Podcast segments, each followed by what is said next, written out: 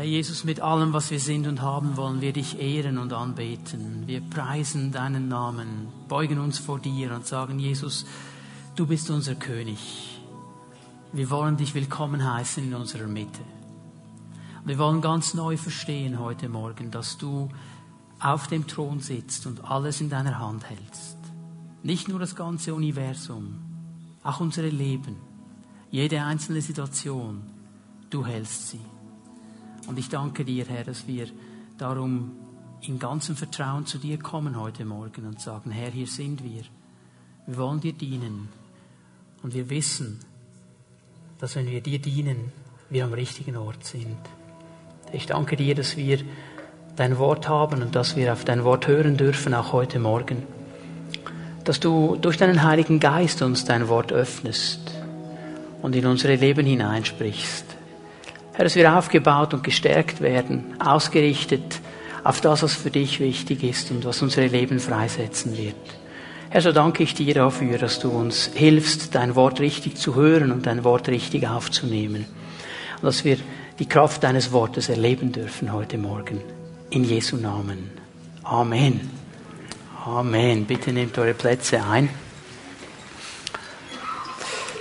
Wir leben ja in einer spannenden, interessanten Zeit. Ich musste diese Woche viel darüber nachdenken, was alles geschieht um uns herum, in den Ländern um uns herum, in der Welt um uns herum. Ich musste viel darüber nachdenken, was auch geschieht im, im Leben von Menschen die zu dieser Gemeinde gehören, die mit Jesus vorwärts gehen, die auch durch Nöte gehen, die durch Situationen gehen, die sie nicht einordnen können.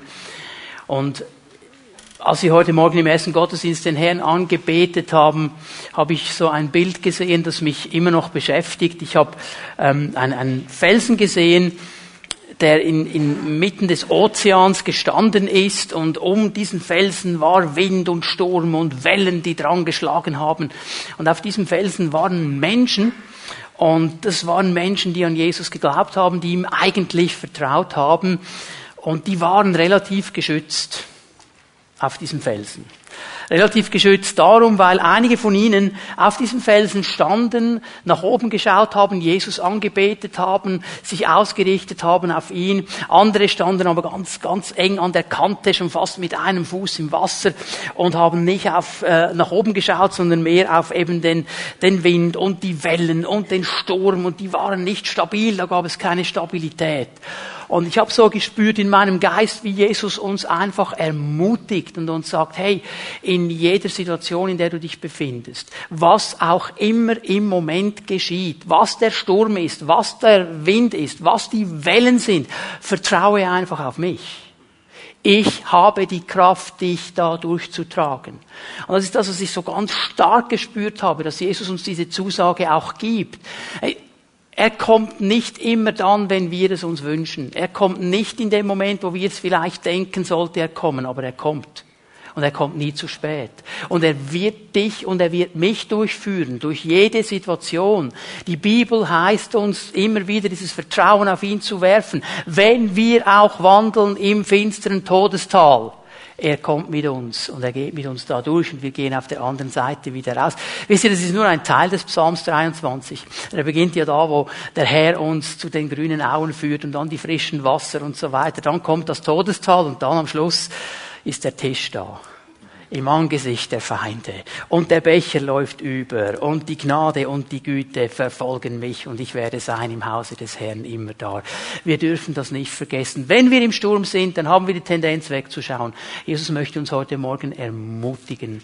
Und weißt du, ich staune darüber, wie die Worte im ersten Johannesbrief, die wir auch heute Morgen uns anschauen werden, wie dieser Brief, den Johannes vor 2000 Jahren geschrieben hat, heute noch so aktuell ist und in unsere Leben hineinspricht. Weil in dieser Situation drin, wo du eine Not erlebst, wo wir den Sturm haben, da sucht der Herr nicht die perfekten Menschen, aber er sucht die echten. Er sucht die, die echt dranbleiben, auch in einer Situation des Sturms. Du musst nicht alles im Griff haben. Ich muss nicht alles im Griff haben. Manchmal haben wir den Eindruck, als Christen müssen wir alles im Griff haben und alles muss in Ordnung sein, sonst glauben uns die anderen eh nicht.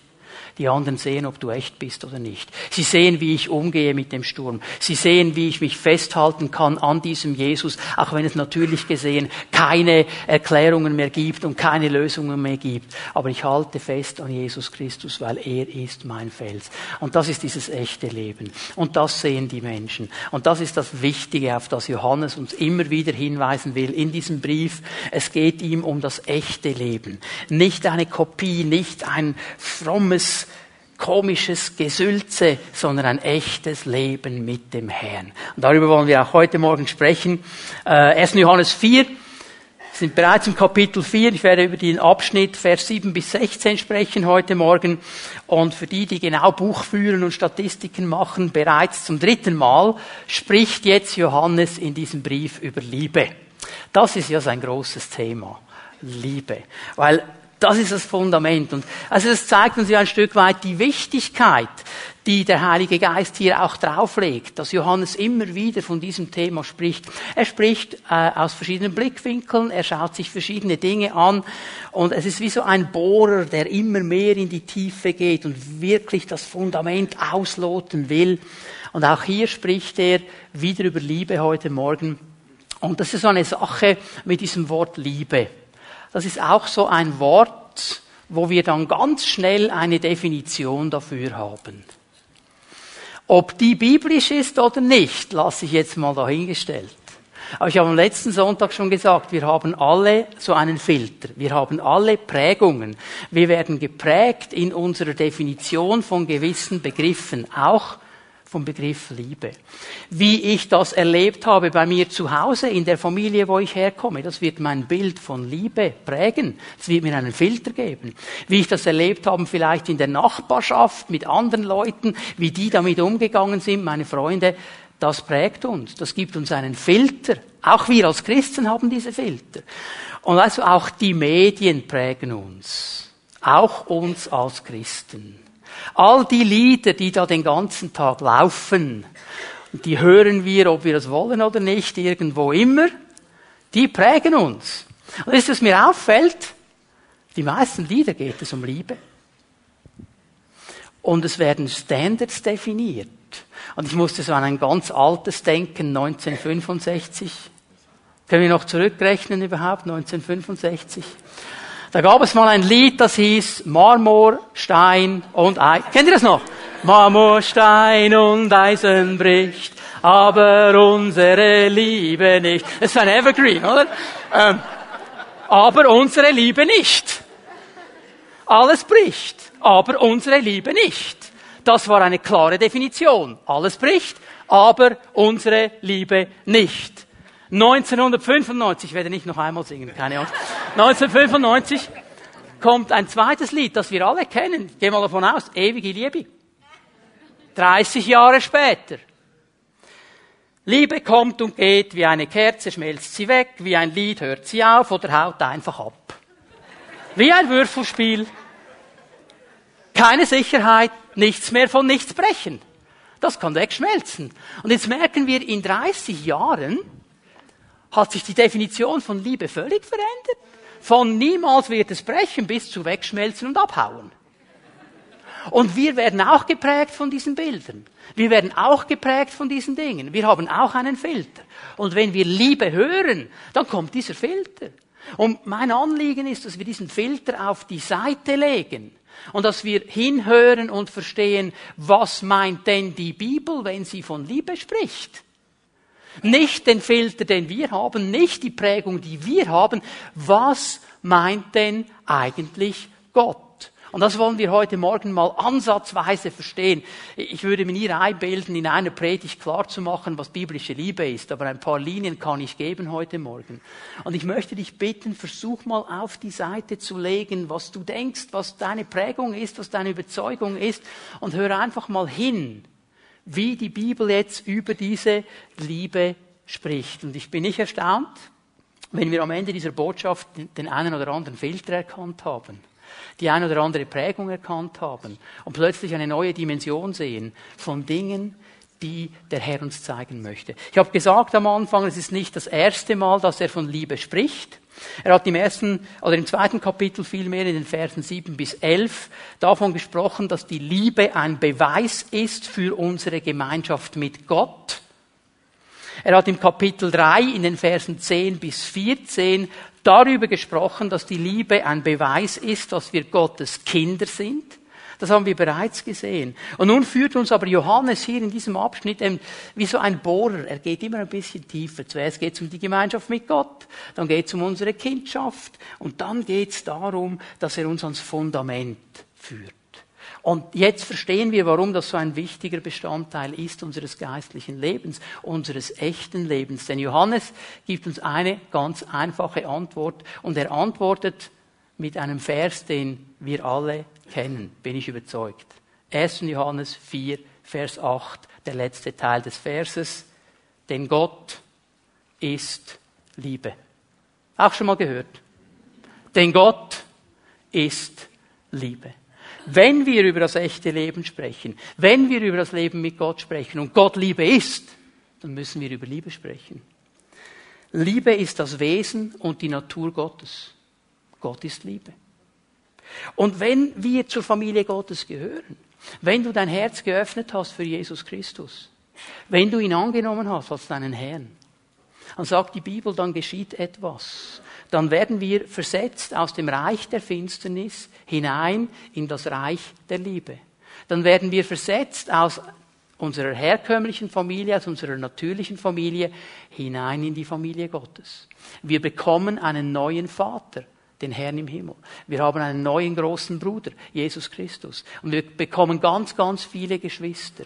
Und wenn der Vater dieser Familie, zu der wir gehören, wenn wir Jesus angenommen haben, aber bitteschön, wichtig, dass wir das verstehen. Das geschieht nicht einfach so per natürlicher Geburt. Das geschieht nicht einfach so, weil deine Eltern und Großeltern schon an Jesus geglaubt haben und in die Gemeinde gegangen sind. Das ist immer eine persönliche Entscheidung, die jeder selber treffen muss. Egal wer mein Vater ist, egal wer meine Großeltern sind, egal wie sie hießen. Du kannst nicht sagen, also mein Großvater war Smith Wigglesworth. Sache ist doch klar, oder nein? Die Sache ist nicht klar. Und Wiggy wäre der Erste, der dir sagen würde, du musst dich entscheiden, Junge. Braucht eine persönliche Entscheidung. Und nur so kommen wir hinein in diese Familie Gottes. Aber dann werden wir geprägt vom Wesen des Vaters. Dann werden wir geprägt von ihm. Die Bibel sagt durch den Apostel Paulus, wenn wir mit ihm zusammen sind, wenn wir sein Angesicht anschauen, wenn wir seine Herrlichkeit sehen, werden wir verändert. Das heißt, mehr von seinem Wesen kommt in mein Wesen hinein. Und ich gehe in diesen Prozess hinein, wo ich ihm immer ähnlicher werde. Das, was ihn ausmacht, was seine Natur ist, in mir Raum gewinnt. Aber das ist ein Prozess. Das ist nicht etwas, das ich dann bekomme, wenn ich diese Entscheidung für Jesus getroffen habe, dann ist es einfach da. Es ist ein Prozess, den ich entwickle. Je mehr ich ihn kenne, je besser ich ihn kenne, desto mehr wird sein Wesen in mir Raum gewinnen. Und wenn Gott Liebe ist, dann wird diese Liebe Raum gewinnen. Und darum ist ja diese Liebe auch ein Zeichen eines echten geistlichen Lebens.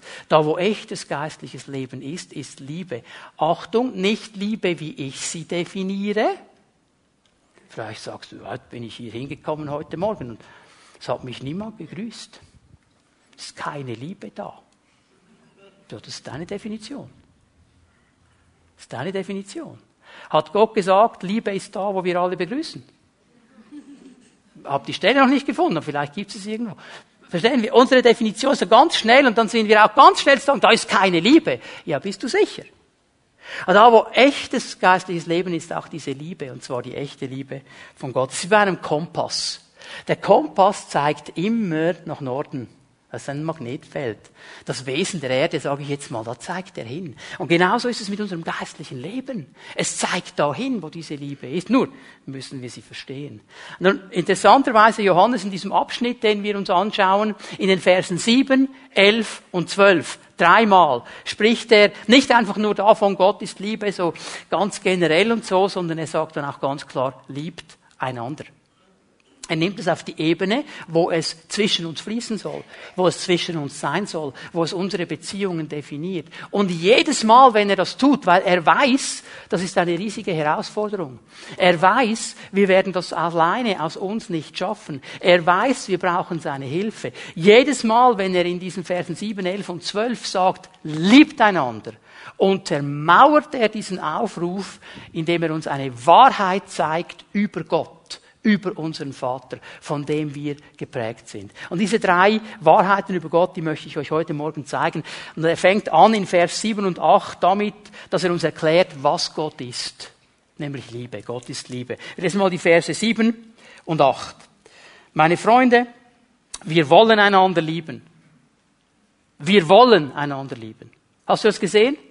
Wir wollen einander lieben. Wollen Willensentscheidung, hat nichts zu tun mit Feeling, hat nichts zu tun, ob ich jetzt gerade mich groovy fühle oder irgendwie fühle.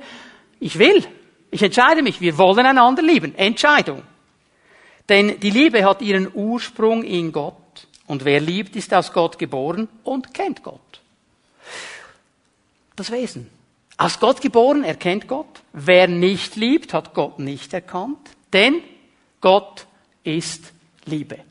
Das ist dieser bekannte Teil. Nun, in allen seinen äh, Schreiben, in allen Briefen, in der Offenbarung, äh, in, im, im Johannesevangelium, überall, wo Johannes schreibt, es ist ihm immer ein ganz, ganz großes Anliegen, dass die Leute, die seine Briefe und sein Evangelium lesen, verstehen, wer Gott ist. Er spricht immer wieder über das Wesen Gottes. Ich zeige euch mal drei verschiedene Bereiche, die in unserem Zusammenhang wichtig sind. In Johannes 4, Johannesevangelium 4, Vers 24, sagte er, Gott ist Geist. Zu dieser Frau an diesem Brunnen. Gott ist Geist. Er sagt im ersten Johannes, im ersten Kapitel, im fünften Vers, Gott ist Licht. Und er sagt uns hier im ersten Johannes 4, Vers 8, Gott ist Liebe. So, er will immer wieder klar machen, wer ist Gott. Nun, bitte pass auf, das ist mir ganz wichtig, dass wir das verstehen. Keine dieser Aussagen, Gott ist Geist, Gott ist Licht, Gott ist Liebe. Keine dieser drei Aussagen ist eine komplette Offenbarung über Gott. Keine. Gott ist viel mehr. Wir werden eine Ewigkeit mit ihm zusammen sein und ihn nie erkennen. Es gibt immer noch was Neues. Die Tiefe Gottes ist immer noch mehr ausgelodert, eine Ewigkeit lang. Er ist Gott. Und wir sind manchmal so in der Lage, dass wir das Gefühl haben, boah, wir kennen ja Gott, oder? Das kannst du dir abschminken. Wir kennen ihn nie. Und auch wenn er sagt, Gott ist Geist, Gott ist Licht, Gott ist Liebe, das ist nur ein Teil davon. Das zeigt uns nie alles. Es ist ganz wichtig, dass wir das verstehen. Sonst bilden wir uns nämlich irgendwann ein, wir kennen Gott und haben die komplette Offenbarung. Das wäre fatal für unser geistliches Leben. Dann sind wir nämlich angekommen und brauchen ihn eigentlich gar nicht mehr. Es ist keine komplette Offenbarung. Aber, auch wichtig, keine dieser Aussagen darf von der anderen getrennt werden. Wenn wir nur einen Aspekt herausnehmen, dann haben wir eben auch nicht das ganze Bild. Nicht? Ihr, kennt das, die Illustration, ich habe die schon ein paar Mal erzählt, die drei Blinden, die einen Elefanten beschreiben sollten. Und einer kommt von hinten und umfasst das Bein und sagt, der Elefant ist breit und rumpflig. Okay, der zweite sagt, stimmt nicht, weil der ist von vorne gekommen und der hat den Rüssel in der Hand. Er sagt, ist feucht und hat zwei Löcher. Und der dritte sagt, Jungs, ihr täuscht euch beide, weil der hatte den Stoßzahn, spitz und glatt. Hatten alle drei recht. Aber du musst es zusammennehmen. Stehen wir? Und manchmal haben wir den Eindruck, ja, ja, Gott ist so, Gott ist so, Gott ist so. Nein. Johannes will uns hier erklären, was ganz wichtig ist, Gott ist Geist, ja? Gott ist Geist bezieht sich auf sein Wesen. Das heißt, er besteht nicht aus Fleisch und Blut. Er ist nicht so wie wir. Wir sind Wesen aus Fleisch und Blut. Gott ist Geist. Gott ist nicht aus Fleisch und Blut. Und dadurch ist er nicht durch Raum und Zeit limitiert. Er ist der ewige Gott. Er hat nicht nur eine gewisse Zeit, über die er hineinblicken kann. Er ist ewig. Er hat keinen Anfang und kein Ende. Er weiß alles und sieht alles. Er ist ewig. Er ist Geist. Wenn Johannes sagt, er ist Licht, dann bezeichnet das seine Natur. Und Licht ist in der Bibel ein Symbol für Heiligkeit. Licht symbolisiert die Heiligkeit. Und diese Natur Gottes ist eine heilige Natur. Und Licht wird immer durchdringen und Licht wird immer trennen. Licht durchdringt die Dunkelheit. Licht ist immer stärker als die Dunkelheit. Die Heiligkeit Gottes ist immer stärker als die Unheiligkeit. Es wird nicht bestehen können. Darum wird am Ende alles vergehen vor dem Thron Gottes. Alles wird nichts bestehen vor diesem heiligen Gott. Nichts. Und Licht trennt auch. Es gibt eine klare Trennung zwischen Licht und Finsternis. Zwischen Helligkeit und Dunkelheit. Das ist wie ein Strich. Und wenn du hier stehst und das Licht da ist, dann bist du nicht im Licht. Da kannst du lange sagen, ich bin im Licht. Nein, das ist eine Trennung. Gott ist Licht, ist auch eine Trennung. Es ist interessant, wenn man äh, von Indien nach Hause fliegt, äh, je nach Zeit gibt es eine gewisse Route und da erlebst du etwas ganz Interessantes. Auf der einen Seite vom Flugzeug ist es dunkel, auf der anderen Seite ist es hell. Wie wenn jemand einen Strich gezogen hätte. Und das wurde mir so klar. Licht wird immer trennen, wird immer trennen. Gott ist Geist, Gott ist Licht und Gott ist auch Liebe. Das kommt noch dazu, um uns noch mehr von Gott zu zeigen. Aber jetzt bitte, wir verdrehen diese Aussage oft. Vielleicht unbewusst, aber wir verdrehen sie. Wir sagen, Liebe ist Gott. Anstatt dass wir sagen, Gott ist Liebe, sagen wir, Liebe ist Gott.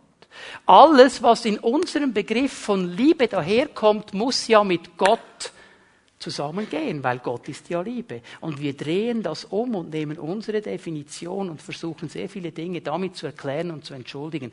Das ist nicht biblisch. Vor einigen Jahren hat die Kirche in Deutschland eine Werbung gemacht für gleichgeschlechtliche Partnerschaften. Zwei Männer im Bett, zwei Frauen im Bett. Und wisst ihr, welche Bibelvers unten gestanden ist? Gott ist Liebe. Wie könnte Gott dagegen sein? Das ist ja Liebe. Und wir drehen diese Dinge um. Und ihr Lieben, wir müssen aufpassen und wir müssen verstehen, nicht die Liebe definiert Gott. Gott definiert die Liebe. Nicht die Liebe definiert Gott. Nicht das, was ich als Liebe sehe, ist bei Gott einfach in Ordnung, weil er ja Liebe ist, sondern Gott definiert, was Liebe ist. Er definiert das ganz klar. Und darum müssen wir das verstehen. Gott ist Geist und Liebe. Und darum ist seine Definition von Liebe nicht an Raum und Zeit gebunden. Und jetzt denk nur noch mal schnell an die beiden Lieder, 30 Jahre dazwischen, völlig veränderte Definition. Aber Gott ist ewig, er ist Geist und Liebe. Er wird immer das ganze Bild sehen. Darum müssen wir seine Definition verstehen und leben, denn das ist das Echte. Gott ist Licht und Liebe. Das heißt, seine Liebe wird immer auch eine heilige Liebe sein. Es wird eine Liebe sein, die auch trennen kann. Es ist eine Liebe, die eine klare Unterscheidung in sich bringt. Aus Liebe sagt er gewisse Dinge in unserem Leben spricht er sie an und sagt, das ist nicht in Ordnung, weil er uns liebt, weil er Licht ist. Stehen wir dürfen diese Dinge nicht auseinandernehmen. Wir haben, wir haben diese Filter, wir haben diese Prägungen, wir haben sie und wir müssen damit richtig umgehen. Lass mich drei Punkte ganz schnell hier machen. Liebe ist nicht einfach ein Gefühl. Und das wäre dann der 95er Song, oder? Sie kommt und geht und manchmal haut sie einfach ab, dass das Feeling ist weg. Die Schmetterlinge sind nicht mehr da. Liebe ist nicht ein Gefühl. Auch, aber nicht nur. Wenn wir nur auf dieser gefühlsmäßigen Schiene gehen. Ich war an einer Hochzeit von Bekannten von uns und der Pfarrer hat doch im vollen Ernst gesagt, sie versuchen es mal miteinander, solange die Liebe bleibt. Hallo? In einer Kirche? Ich habe gemeint, ich bekomme eine ganze Voliere. Nicht nur einen Vogel. Echt? Definition, oder? Wir, wir, wir machen diese Dinge dann so locker und dann ist Gott auch noch dabei, weil Gott ist ja Liebe. Das hat nichts zu tun mit dem, was die Bibel sagt. Wir wollen einander lieben. Wir wollen. Da gibt es eine Sache mit der Liebe, das sind die Männer, also ich hoffe nicht die, die hier sitzen, aber die Männer, die gebrauchen das dann oft. Ähm, wenn du mich wirklich liebst, dann. Und das, was dann kommt, hat meistens was zu tun mit Sex. Ja, Männer, es ist leider so. Das ist Manipulation und Egoismus. Du, ja, Sauchheib. Wer es immer gesagt hat. Verstehen wir? Es manipuliert. Ich stelle deine Liebe in Frage. Ich meine, da ist jetzt diese Dame und sie liebt ihn so sehr. Möchte ihre Liebe in Frage gestellt werden? Wenn du mich wirklich liebst, dann, und Gott ist ja auch Liebe, oder? Der checkt es dann ja auch noch. Manipulation, Egoismus. Lies mal 1. Korinther 13, die Liebe verschenkt sich. Sie sucht nicht das ihre. Die Liebe ist etwas ganz anderes, definiert von Gott. Und dann gibt es noch diese Spezialisten, die sagen, ja, die Liebe löst alle Vorgaben auf. Hauptsache Liebe. Im Alten Testament waren die Gesetze, heute gibt's nur noch Liebe und Gnade. Das kannst du dir aber auch abschminken. Also die Spezialisten, die 2. Korinther 3 dann nehmen und sagen, ja, da sagt doch Paulus, der Buchstabe tötet und der Geist macht lebendig. Lies mal, von was er da spricht. Er spricht vom alten Bund und vom neuen Bund. Der neue Bund beginnt bei Matthäus und geht bis Offenbarung. Ist das Bibel? Ja. Ah, Hat es da Gebote drin? Ja. Oh ja. Das ist der Geist, der lebendig macht. Er spricht nämlich vom alten und vom neuen Bund. Nicht davon, dass wir brauchen keine Lehrer mehr und wir brauchen keine Lehre mehr. Hauptsache das Feeling stimmt und der Geist Gottes kann floaten. Das kannst du dir abschminken. Wenn du das als deine Grundlage nimmst, dann wirst du irgendwo abdriften und wenn du Glück hast, kommst du irgendwann mal an. Gott ist Liebe. Und wir müssen verstehen, was das bedeutet. Wer nicht liebt, wer sagt, hat Gott nicht erkannt. Denn Gott ist Liebe. Darum betont Johannes jetzt diesen wichtigen Punkt. Wir müssen Gott kennen. Wir wissen viel über ihn. Wir haben viele Bücher gelesen, aber, aber kennen wir ihn wirklich? Kennen wir ihn wirklich? Es reicht nicht, wenn du viel weißt über ihn. Wir müssen ihn kennen. Wir müssen sein Herz kennen. Wir müssen in seiner Nähe sein. Ich, ich lese immer wieder mal gerne eine Biografie. Und alle, die auch schon Biografien gelesen haben, ihr wisst, wie das ist, dann liest du eine Biografie und erfährst alles über das Leben eines Menschen, hast das Gefühl, du kennst ihn. Nein, du kennst ihn nicht. Du weißt viel über ihn. Aber wie er dann wirklich ist, das kennst du nur dann, wenn du Zeit mit ihm verbringst. Und er sagt hier, dieses Verstehen der Liebe Gottes hat damit zu tun, dass wir mit ihm zusammen sind. Und dass wir ihn erkennen als unseren Vater dass wir ihn erkennen als den Gott, der Geist ist, der Licht ist, der Liebe ist und der alles in sich zusammenbringt. Manchmal erlebe ich ihn als Vater, der in seiner Liebe sagt, so nicht. Das gibt's jetzt nicht. Und dann erlebe ich etwas Interessantes, das erlebt ihr alle wahrscheinlich ja nicht, aber ich erlebe dann, wie ich als fast 50-jähriger Mann wieder zurückkomme in eine Phase des Zweijährigen. Ich will jetzt aber! Das will ich jetzt aber! Und der Vater sagt, nein, weil ich dich liebe. Ja, ist das Liebe? Jawohl, das ist Liebe. Licht, Geist, Liebe. Er sagt, hey, ich sehe ein bisschen weiter als du und ich sehe ein bisschen mehr als du und das wird dich kaputt machen, wenn ich es dir gebe. Darum gebe ich es dir nicht. Gott ist Liebe. Wie sehen unsere Filter aus? Wie sehen unsere Prägungen aus? Ich gehe mal einen Schritt weiter. Johannes zeigt uns nicht nur, was Gott ist, er zeigt uns, was Gott getan hat. Er hat nämlich seinen Sohn gesandt als Beweis seiner Liebe. In den Versen 9 bis 11 in diesem Abschnitt 1. Johannes 4 äh, sehen wir, dass Gott nicht einfach nur über Liebe gesprochen hat, sondern aktiv geworden ist in dieser Liebe. Dass seine Liebe nicht einfach nur statisch war, nicht einfach nur inaktiv war, sondern aktiv geworden ist. Dass er uns immer wieder versuchen wollte, die Liebe zu zeigen. Ich gebe euch nur mal die drei ganz großen Beispiele aus dem Wort Gottes, Altes, Neues Testament, wie Gott uns seine Liebe gezeigt hat. Er hat angefangen damit in der Schöpfung, indem er ein Umfeld geschaffen hat, das perfekt war, wo alles gestummen hat, wo all seine Liebe drin war. Und er hat den Menschen hineingesetzt in dieses Umfeld und hat ihm ein perfektes Zuhause gegeben, ein perfektes Umfeld. Da hat alles gestummen. Darum reden wir ja vom Paradies weil es paradiesisch war, weil es genial war. Da hat die Beziehung zu Gott gestummen, der kam jeden Abend, sie hatten miteinander Beziehung, sie haben miteinander Leben geteilt, miteinander gesprochen. Da hat die Beziehung zu den anderen Geschöpfen gestummen, sei es zu der Frau, sei es zu den Tieren, sei es zu der ganzen Schöpfung. Da hat alles gestummen, da war alles perfekt und Gott zeigt seine Liebe und seine Klarheit und sein Herz für die Menschen da drin. Und der Mensch hat sich entschieden, da rauszugehen. Er hat sich entschieden, dem Teufel mehr zu glauben als Gott. Er hat sich entschieden, der Lüge mehr zu vertrauen als Wahrheit. Und die Beziehung zu Gott wurde getrennt. Und Gott kommt und sagt, Adam, wo bist du? Die Beziehung, die wir einmal hatten, ist nicht mehr da. Was ist jetzt genau passiert? Sünde zerbricht. Und Jesus ist gekommen, um diese Beziehung wiederherzustellen. Das ist so genial. Aber dann geht es weiter. Gott sucht sich ein Volk aus im Alten Testament. Und lasst mich hier eine Sache klar sagen. Die Gemeinde ist nie anstelle von Israel gestellt worden. Nie. Israel ist und bleibt der Augapfel Gottes. Und Gott hat eine Geschichte mit Israel und die hat nicht einfach aufgehört. Es ist nicht einfach so, dass Gott gesagt hätte, jetzt ist Israel weg, jetzt nehme ich die Gemeinde. Nein, nein, nein, nein, das geht zusammen. Und Paulus gibt uns eine Auflösung in Römer 9 bis 11. Und er sagt, Gott hat seine Aufmerksamkeit von Israel weggenommen für eine Zeit und sie auf die Heiden gelegt, bis die Vollzahl der Heiden eingegangen ist. Und dann wird seine Geschichte mit Israel weitergehen. Er hat Israel nicht vergessen. Und darum wird immer wieder mal ein Aufbruch geschehen, auch in Israel, aber nicht in der Fülle. Und weißt du, was das Geniale ist? Die Endzeitlehre der Bibel sagt uns das und ich werde, wenn Gott uns Gnade schenkt, dieses Jahr nochmal darüber sprechen. Wir haben diese Perspektive verloren, der Endzeit. Wir haben das ausgeklammert aus unserem Leben. Es war mal vor 30, 40 Jahren ein Riesenthema, jetzt ist es keines mehr. Wir verlieren den Anker, wir verlieren die Hoffnung, wir verlieren die Orientierung und wir leben nicht mehr, wie wir leben sollten als Christen, weil wir nicht mehr darauf warten, dass er zurückkommt.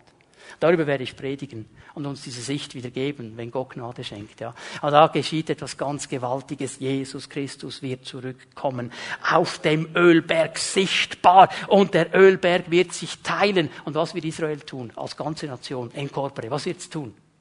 Bibelkenner. Sie fallen auf ihre Knie. Sie schlagen an die Brust und sagen, er ist es doch gewesen, den wir gekreuzigt haben unser Messias. Und dann werden sie sich bekehren als ganze Nation. Halleluja. Aber Gott hat mit ihnen Geschichte geschrieben. Und jetzt gebe ich euch mal hier eine Aussage aus 5. Mose 7, die Verse 7 und 8, aus der neuen Schlachterübersetzung. Warum hat Gott das getan? Nicht deshalb, weil ihr zahlreicher wärt als alle Völker, hat der Herr sein Herz euch zugewandt und euch erwählt. Denn ihr seid das geringste unter allen Völkern, sondern weil der Herr euch liebte und weil er den Eid halten wollte, den er euren Vätern geschworen hatte. Darum hat der Herr euch mit starker Hand herausgeführt und uns erlöst aus dem Haus der Knechtschaft, aus der Hand des Pharaos, des Königs von Ägypten. Gewaltig Gott hat dieses Volk geliebt und er hat sie herausgenommen aus der Sklavenschaft, hat sie hineingeführt, durch das Meer hindurch, durch die Wüste hindurch, in das verheißene Land. Ein gewaltiges Bild auf das, was er heute noch tun wird mit uns, wenn wir unsere Herzen öffnen für ihn. Und das ist das dritte große Bild. Er hat im letzten dann seinen Sohn Jesus Christus gesandt, um jeden Menschen, der sich auf das Heil einlässt, auch zu erlösen. Ist es nicht gewaltig, wie Paulus am Anfang des Römerbriefes sagt, ich schäme mich des Evangeliums nicht. Es ist eine Kraft Gottes zum Heil, sowohl den Juden als auch den Griechen, für jeden Menschen auf der Welt, für jeden, der glaubt. Und er hat Jesus Christus gesandt, um das ein für alle Mal klar zu machen. Vers 9 in 1. Johannes 4. Und Gottes Liebe zu uns ist daran sichtbar geworden, dass Gott seinen einzigen Sohn in die Welt gesandt hat, um uns durch ihn das Leben zu geben. Sichtbar ist hier in diesem Vers das wichtige Wort. Es bedeutet ganz öffentlich sein, ganz publik gemacht werden, ganz klar erkennbar. Jesus Christus war so klar erkennbar. Hast du mal überlegt, warum Paulus, wenn er dann in der Apostelgeschichte vor Herodes steht, hey Herodes, Du weißt, von was ich spreche. Das, was ich dir hier erzähle, ist nicht in einem Winkel geschehen. Das ist ganz öffentlich geschehen. Der wusste ganz genau, was da geschehen ist. Das ist eine klare Sache. Gott hat sich geoffenbart. Im Alten Testament war vieles verborgen, vieles nicht so klar ersichtlich, wie wir es haben im Neuen Testament. Und er schickt uns seinen Sohn, Jesus Christus, und er sagt, Jesus ist sichtbar geworden, damit wir erkennen, es gibt einen Weg zurück zu diesem Vater. Es gibt einen Weg zurück in dieses echte Leben, das er uns schenken wird. Und mir ist aufgefallen, dass Johannes dieses Wort, das die neue Genfer hier mit sichtbar übersetzt, dieses griechische Wort, das liebt er. Und er braucht es immer wieder, um uns Jesus vor Augen zu führen. Ich gebe euch nur zwei Aussagen hier. 1. Johannes 3, Vers 5.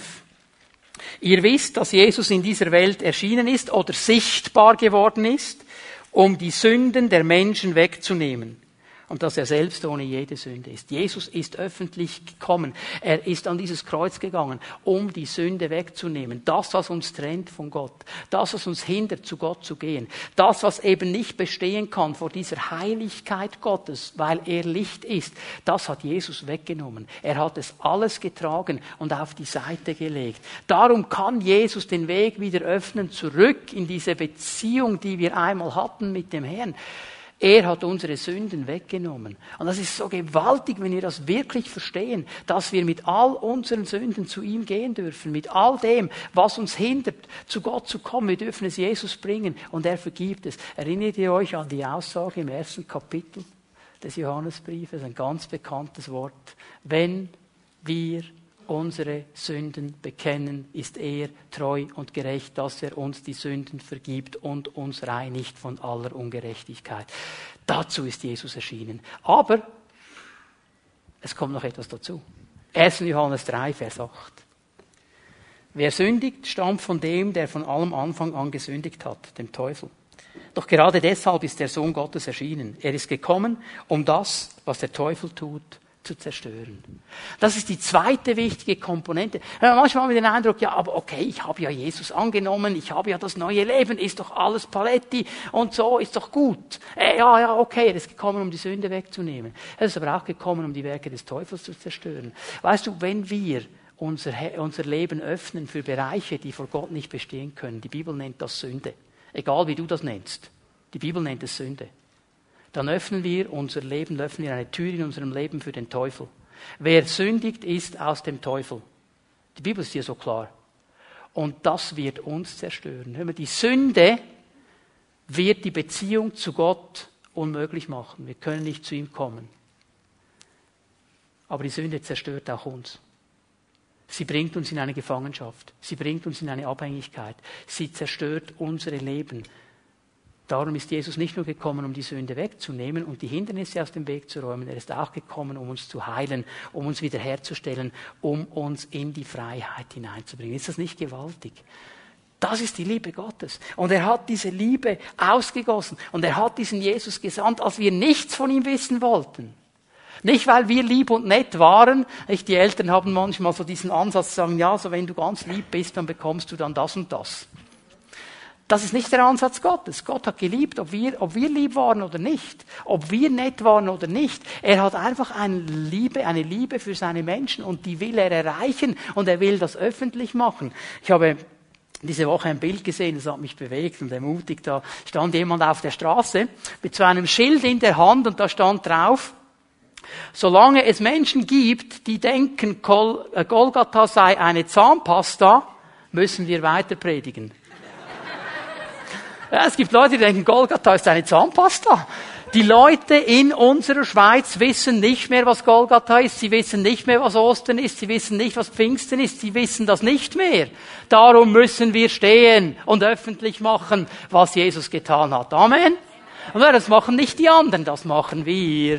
Das ist unsere Aufgabe. Und so bringen wir die Liebe Gottes auch zu den Menschen. Oh, könnte ich noch viel darüber sagen, ich muss weitergehen. Äh, er zeigt uns, was Gott ist. Er zeigt uns, was Gott getan hat. Und dann zeigt er uns drittens, was Gott tut.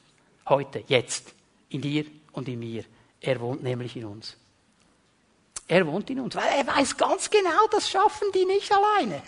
Der weiß ganz genau, die können das nicht aus sich. Die brauchen hier Hilfe. Und er wollte ganz nahe sein. Und er ist mit uns.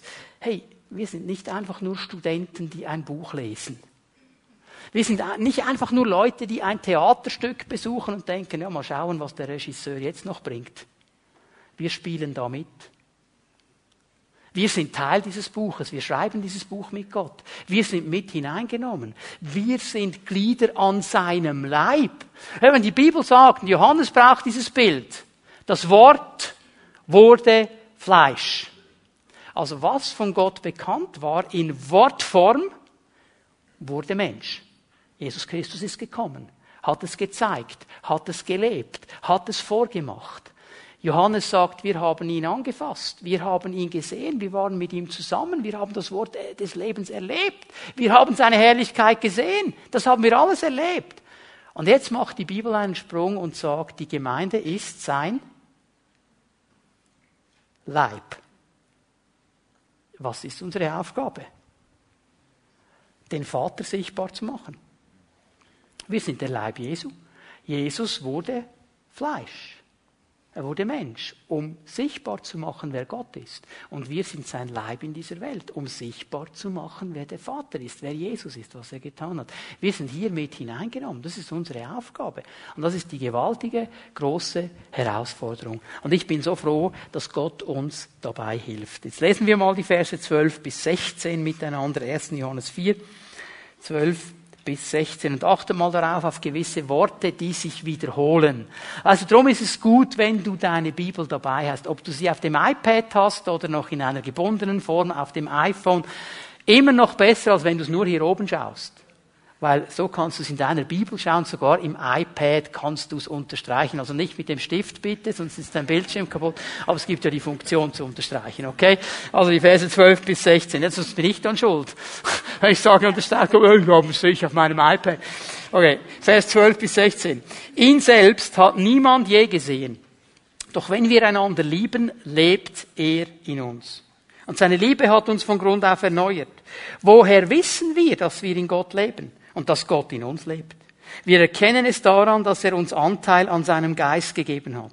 Ein weiterer Grund für unsere Gewissheit ist der, wir haben gesehen und können bezeugen, dass der Vater seinen Sohn als Retter der Welt zu uns gesandt hat. Und wenn sich jemand zu Jesus als dem Sohn Gottes bekennt, lebt Gott in ihm und er lebt in Gott. Und noch etwas gibt uns die Gewissheit, mit Gott verbunden zu sein.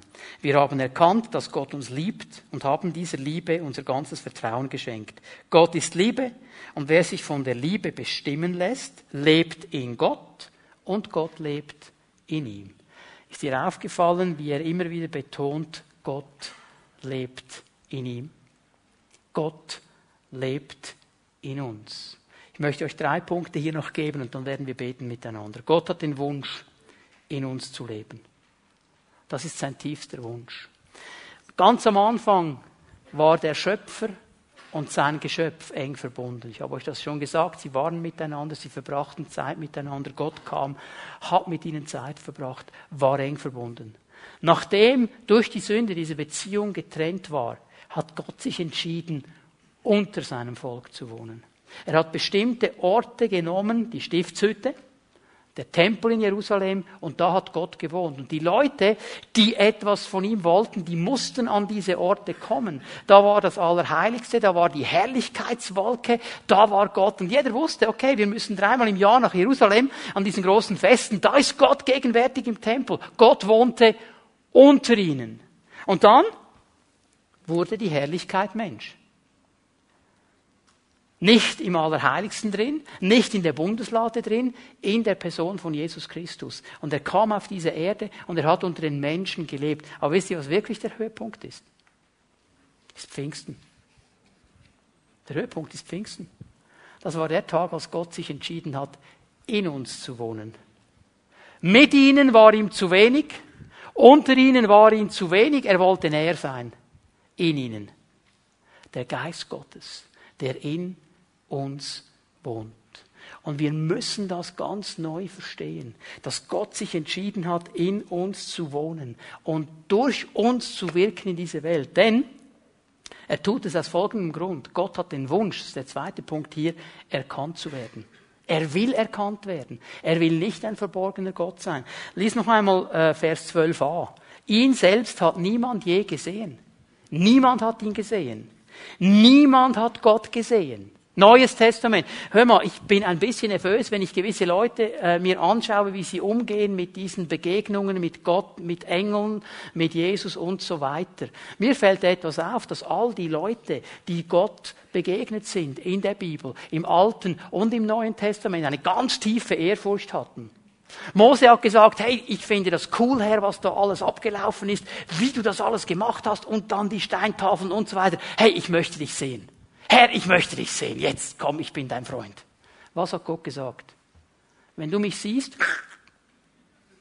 kein Mensch, kein Mensch, auch der Freund Gottes nicht, kann Gott in seiner Heiligkeit und Herrlichkeit sehen. Er würde vergehen. Darum, wenn Gott dann auf dem Thron sitzt am Ende der Zeit, wird alles vergehen, zusammengerollt. Wie ein altes Tuch. Da kann nichts bestehen, ist der heilige Gott. Und er sagt, okay, also aller, allerhöchstens, ich verstecke dich hier in der, in der äh, Felsenkluft drin und ich deck dich ab und ich gehe vorbei und du kannst von hinten ein bisschen schauen von meiner Herrlichkeit. Allerhöchstens das, alles andere würde dich killen. Und da gibt es Leute, Pastoren, die reisen herum und sagen, ich habe einen Engel, der heißt Emma. Hallo? Weißt du, was geschieht, wenn die Engel kommen? Die fallen zu Boden und zittern. Der Engel muss man sagen, hey, hey, keine Angst, ich mach dir nichts. Mein Engel heißt Emma. Wir gehen so salopp mit diesen Dingen um. Leute, wir haben die Ehrfurcht verloren vor dem Heiligen. Wir haben die Ehrfurcht verloren vor dem Unsichtbaren. Hier geht etwas ab und bitte spiel nicht mit diesen Dingen, sonst kannst du auf eine schräge Bahn kommen. Wir müssen aufpassen, wie wir mit diesen Dingen umgehen. Keiner hat Gott gesehen. Wir können ihn nicht sehen. Aber was geschieht jetzt? Wenn wir einander lieben, lebt er in uns und seine Liebe hat uns von Grund auf erneuert. Wörtlich heißt es hier, seine Liebe kommt in uns zur Vollendung. Wenn wir einander lieben, wird Gott sichtbar. Wenn wir es zulassen, dass das, was in uns ist, durch uns fließen darf zu anderen Menschen, nämlich diese Liebe von Gott, dann wird Gott sichtbar. Das ist der Weg, den Gott genommen hat, um sich der Welt zu offenbaren seine Gemeinde. Schau dir mal deinen Nachbarn an, links und rechts. Genau den. genau den. Du denkst vielleicht, oh Gott, hast du keinen besseren Plan als das? Das ist der beste Plan. Das ist der beste Plan. Verstehen wir? Gott hat uns ausgesucht. Er wohnt in uns. Und er will, dass durch uns er sichtbar wird. Ist das nicht gewaltig? Er hat uns seinen Geist gegeben. Vers 13. Woher wissen wir, dass wir in Gott leben und dass Gott in uns lebt? Wir erkennen es daran, dass er uns Anteil an seinem Geist gegeben hat. Er hat uns seinen Geist gegeben. Er hat uns erfüllt mit diesem Heiligen Geist. Und er will uns dahin bringen, dass wir diese Beziehung mit dem Heiligen Geist, der in uns wohnt, entwickeln. Und auch hier haben wir die Ehrfurcht verloren. Es gibt Leute, die reduzieren den Heiligen Geist auf irgendwie ein Feeling. Hast du die Salbung gespürt heute? Und sie meinen irgendwo die Gänsehaut. Und sie meinen irgendwie dann äh, schütteln oder weiß ich was. Oh, ich muss soaken, ich muss den Heiligen Geist soaken. Wie so eine Abfüllstation. Hey, das ist Gott, von dem wir da sprechen, nicht eine Abfüllstation. Ja, ich habe einen Trip vom Heiligen Geist. Du hör mal zu. Ich habe keinen Trip vom Heiligen Geist und das sind Drogen. Und wenn ich Drogen nehme, bin ich nicht mehr ganz hier oben. Der Heilige Geist ist keine Droge. Lasst uns aufhören mit diesem Quark, ihr Lieben. Und das kommt in die Gemeinden rein. Aber Volldampf, das ist nicht biblisch. Warum wurde uns der Heilige Geist gegeben? Warum? Apostelgeschichte 1. Damit wir seine Zeugen sind damit wir zehnmal hinfallen im Gottesdienst und schütteln. Nein, nein. Damit wir seine Zeugen sind. Was bezeugen wir denn? Seine Liebe, den Vater, seine Gnade. Hallo, wir müssen die Dinge in die Perspektive bekommen. Ich habe nichts dagegen. Es gibt die Momente, wo der Geist Gottes kommt. Er hat mich auch schon von den Beinen gefegt. Wunderbar. Kein Problem. Ich habe auch schon geschüttelt, aber dann hat er zu mir geredet. Und dann war es prophetisch. Ich habe auch schon gelacht und dann hat Gott etwas in mir getan. Kein Problem mit diesen Dingen. Aber wenn wir das als den Hauptaspekt und nur da, wo wir das fühlen und erleben, da ist der Heilige Geist, hallo, wir reduzieren etwas, was von Gott kommt, was heilig ist, was er uns gegeben hat, was in uns wohnt. Der Heilige Geist ist eine Person und er wohnt in uns und er ist die Kraft Gottes in uns und wir müssen wieder neu lernen, in Ehrfurcht mit ihm zusammen zu leben, weil das wird unser Leben spannend machen. Das wird unser Leben erfüllen. Das wird es sein. Wo sind denn all die Leute, wenn mir einer sagt, ja, hallo, hey, ich bin in diesem Gottesdienst gewesen, das war so cool und ich bin 15 Mal hingefallen und ich schüttle heute noch. Meine Frage ist ganz einfach, wie viele Leute hast du im letzten Jahr zu Jesus gebracht?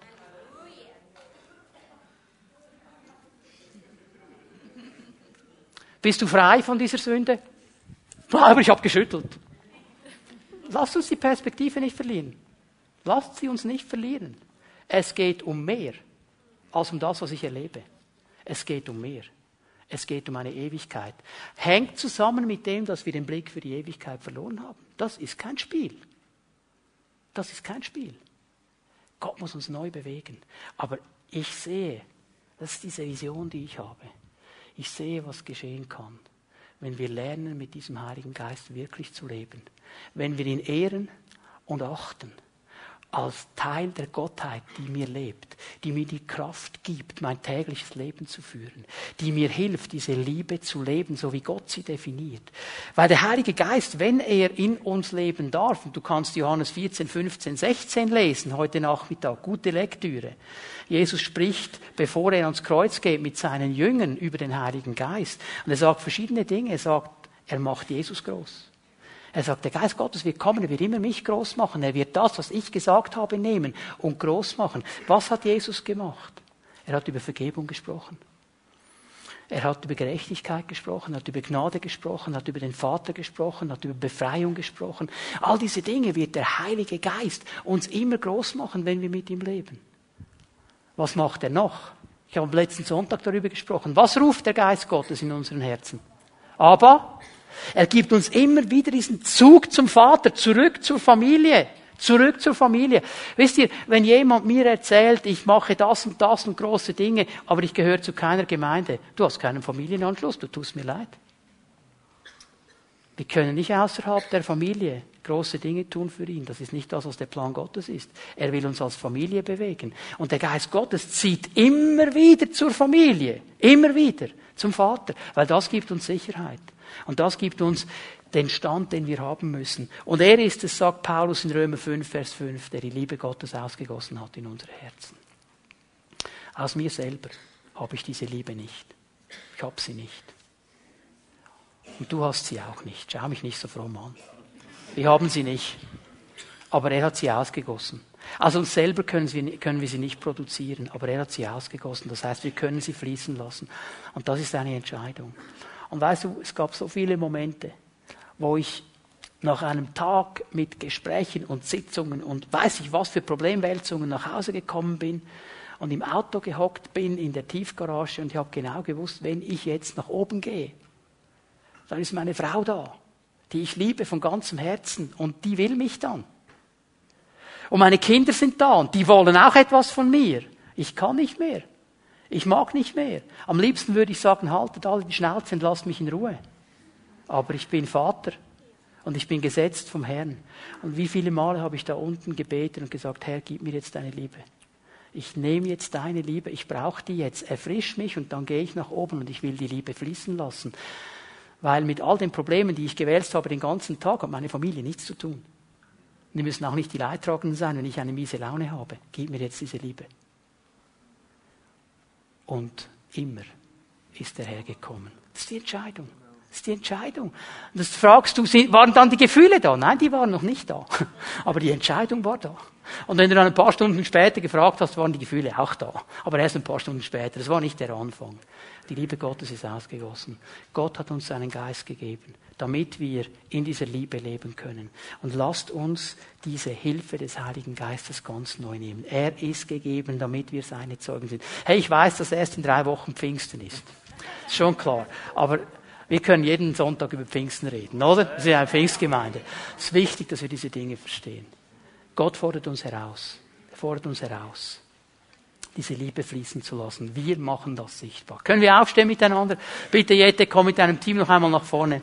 Lass uns einen Moment in der Gegenwart Gottes stehen. Ich möchte dich einladen, dass du dich ausrichtest auf ihn, dass du dein Herz öffnest. Und lass uns mal einen Moment Zeit nehmen. Der Lars spielt einfach mal so ein bisschen auf dem Keyboard und ich möchte dich einladen, dass wir einen Moment uns einfach mal vor dem Herrn fragen, Herr, wo habe ich einen Filter, eine Prägung, wo ich Liebe so definiert habe, wie ich das Gefühl hatte, müsste es definiert sein. Und ich erkenne, das hat eigentlich nicht so viel damit zu tun, wie du es siehst. Und dann lasst uns mutig sein, diese Filter auf die Seite legen. Lasst uns mutig sein, diese Prägungen auf die Seite legen. Und lasst uns die Prägung nehmen des Wortes. Und lasst uns den Blick nehmen des Wortes. Geist Gottes, ich bitte dich, dass du kommst und dass du uns dienst. Dass du zu unseren Herzen sprichst, offenbarst. Herr, du wohnst in jeder Person, die sich für Jesus Christus entschieden hat. Und ich bitte dich, dass du jetzt dein Werk tust. Und dass du Menschen ziehst, wenn sie sich nicht entschieden haben für Jesus, dass du sie ziehst zum Herrn, dass sie heute Morgen diese Entscheidung treffen. Komm, Geist Gottes, diene uns jetzt.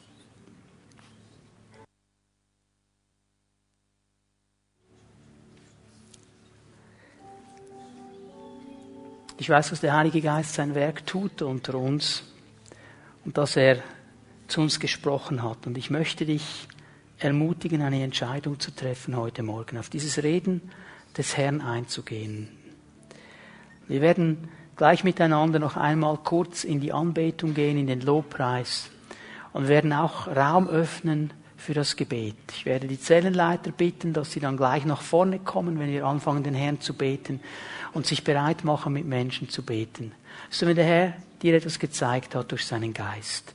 Ich lade dich ein, dass du das mit dem Herrn festmachst, zusammen mit Brüdern und Schwestern. Die Bibel sagt, wenn zwei oder drei eins werden, im Anliegen, das sie haben, ich werde es ihnen geben. Das ist die Kraft dieses Gebetes. Darum laden wir Menschen ein für das Gebet. Also diese Zellenleiter haben nicht einen besseren Heiligen Geist als du. Sie haben genau denselben. Aber sie machen sich eins mit dir zusammen und sie dienen dir. Und der Herr wird Dinge freisetzen. Ich möchte dich einladen, wenn du Jesus noch nie persönlich eingeladen hast, der Herr deines Lebens zu sein. Wenn du nicht sicher bist, ob du wirklich mit diesem Jesus echt unterwegs bist, von Herz zu Herz, möchte ich dich einladen, dass du von mir aus gesehen links zu diesem grünen Fahnen hingehst. Ähm, ein oder zwei Pastoren der Gemeinde werden dastehen und auf dich warten und da kannst du all die Fragen loswerden. Sie werden dir helfen, klar zu machen, wie du diesen Jesus persönlich kennenlernen kannst. Das ist die wichtigste Entscheidung, die du treffen kannst. So, wenn das dein Anliegen ist, dann bitte ich dich dann zu diesem grünen Fahnen, von mir aus gesehen links zu gehen. Und was immer dir der Geist Gottes gesagt hat, vielleicht hat er dir Filter aufgezeigt. Vielleicht hat er dir Prägungen aufgezeigt, die du loswerden möchtest. Dann komm. Mach dich eins mit den Zellenleitern und bete. Vielleicht hat er dir gezeigt, dass in deinem Leben Bereiche sind, die noch unter Sünde sind, wo der Teufel noch herrscht. Und du willst das loswerden, weil Jesus ist sichtbar geworden, um dich frei zu machen. Dann komm und bring es zusammen mit den Zellenleitern zum Kreuz und erlebe die Befreiung Gottes. Oder vielleicht sagst du ganz einfach, Heiliger Geist, ich will dich ganz neu ehren und dir Raum geben und ich will zusammen mit den Zellenleitern beten, dass das geschieht in meinem Leben. Dann komm und wir werden beten und der Geist Gottes wird sich bewegen in unserer Mitte. So, lasst uns miteinander Jesus anbeten und ihn preisen. Zellenleiter, bitte kommt gleich und stellt euch auf, macht euch bereit, um den Menschen zu dienen. Und dann dürft ihr kommen mit eurem Anliegen. Wir werden beten und Gott wird uns dienen.